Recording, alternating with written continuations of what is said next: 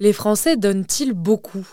Nous avons justement la chance sur RZN Radio de recevoir Karine Sens, qui a développé iRaiser, une start-up qui propose aux associations de faciliter la collecte de dons.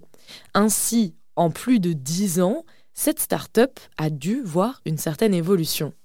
On estime qu'à peu près entre 28 et 30% de la population donne. En France, on a quand même le système euh, fiscal le plus avantageux, c'est-à-dire que quand vous un don, euh, vous pouvez déduire ou 66 ou 75% du montant euh, donné euh, de votre impôt sur le revenu. Donc c'est quand même un, système qui a, été mis en place et qui est très généreux et qui n'existe d'ailleurs pas dans les autres pays. On estime le montant de dons donnés par les particuliers à 5 milliards par an. Il y a à peu près 2,9 millions de dons qui sont déclarés. Il y a à peu près 4,9 millions de foyers de donateurs en France. Est-ce que vous, en disant, vous avez pu constater que grâce à la digitalisation, les Français ont donné plus?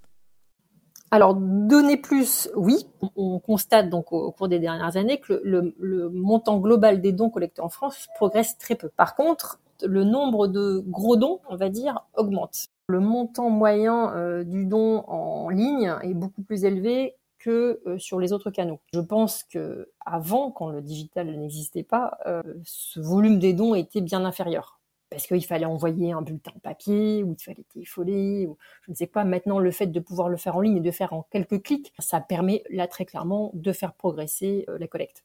Et comment est-ce qu'on peut fidéliser un donateur? On va le remercier hein, d'abord. euh, on va lui prouver que ce qu'il a fait c'est bien, et donc on va donner des preuves du coup de, de des actions euh, qui sont euh, qui sont menées euh, par l'association.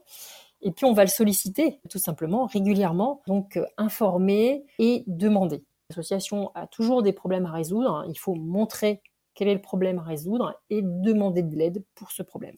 Et montrer ce qu'il fait avec l'argent du donateur, évidemment. Par exemple, si je souhaite acheter un, café dit équitable, je sais que je vais le payer un peu plus cher euh, parce que bah, je vais sûrement mieux rémunérer les personnes euh, qui cultivent le café ou, tout ce système-là. Est-ce que, est-ce que ça peut s'apparenter à la même chose qu'un donateur? Euh, Oui et non. On va dire que c'est un client plus. Pour illustrer ce, que je dis, pourquoi je dis aussi non. En association, on a des donateurs, enfin des personnes dans les, dans, les bases de, données qui ne sont pas des, ce qu'on appelle les purs donateurs, donc qui n'ont pas juste des dons.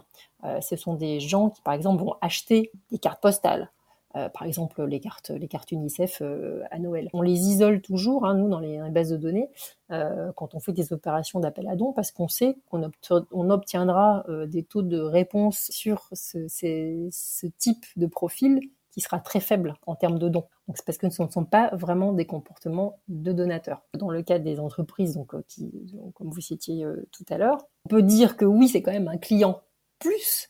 Et à ce client plus, c'est bien, c'est hyper important évidemment de, le remercier, ne jamais oublier de remercier pour ce qu'il fait et, surtout lui expliquer l'impact euh, qu'a eu leur choix. Et ça, il faut le répéter souvent.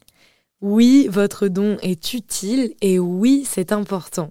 Comme nous l'a expliqué Karine Sens, grâce à votre somme versée régulièrement, vous allez faire progresser une association et lui permettre de continuer à vivre et réussir ses missions. Si vous souhaitez en savoir plus sur leur démarche, rendez-vous sur iRaiser.com et les liens sont sur notre site erzen.fr.